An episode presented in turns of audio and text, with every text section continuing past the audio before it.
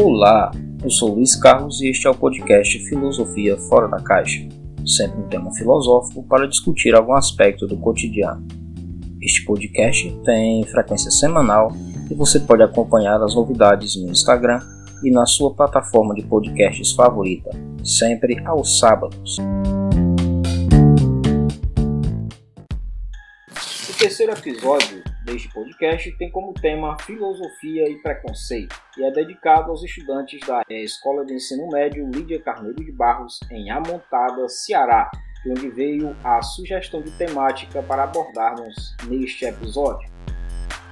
Preconceito é uma palavra que deriva do latim prejudicium, que quer dizer julgamento prévio, ou seja, quando formamos uma opinião, seja ela favorável ou não, a uma pessoa ou situação, antes mesmo de ter contato com ela. O preconceito ele é focado na aparência, em um olhar descuidado sobre a realidade.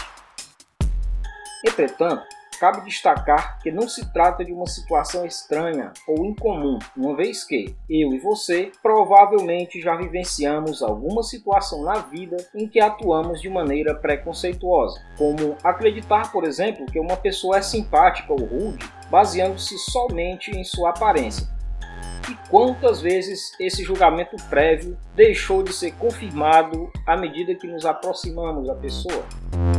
O filósofo e jurista italiano Norberto Bobbio, em Elogio da Seriedade, descreve o preconceito como um conjunto de opiniões, ou até mesmo uma doutrina que pode ser acolhida de maneira acrítica e passiva por um grupo de pessoas, que pode se basear em costumes transmitidos de maneira oral pelos seus antepassados. Para ele, o preconceito pertence à esfera do não racional, quer dizer que não está submetido a uma refutação racional. A construção do preconceito se dá baseada em estereótipos. Por exemplo, de achar que todo nordestino é rude, anda armado com uma faca e gosta de forró.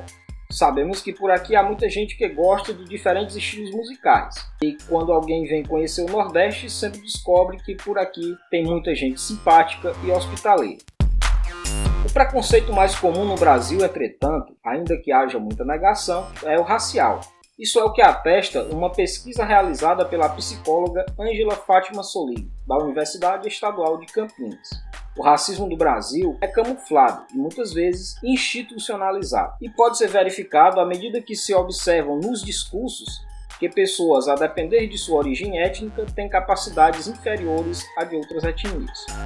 Algo semelhante também ocorre quando se manifestam discursos de que pessoas pobres têm baixas condições de aprendizagem. Entretanto, sabemos que o que ocorre na verdade é que elas podem ter acesso a bem menos oportunidades de aprendizagem, como por exemplo, acesso a diferentes espaços de aprendizagem e condições estruturais, como por exemplo, um espaço adequado para estudar em casa, diversidade de livros para leitura e oportunidades de interação com diferentes sujeitos. O filósofo francês René Descartes, em seu discurso do método, discorre sobre a questão do preconceito como uma das principais formas de organização do conhecimento em seu tempo. Descartes propõe um método para a construção do conhecimento, sem que este ficasse submetido às opiniões e preconceitos relacionados à nossa percepção da realidade.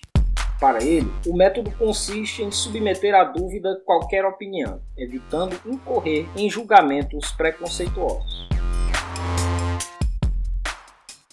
O desafio de hoje é dar um passo atrás, sempre que nos deparemos com situações e atitudes preconceituosas, submetendo à dúvida os preconceitos que nos foram ensinados pela cultura da sociedade em que vivemos, analisando os processos que criaram estes preconceitos e os impõem como se fossem verdades.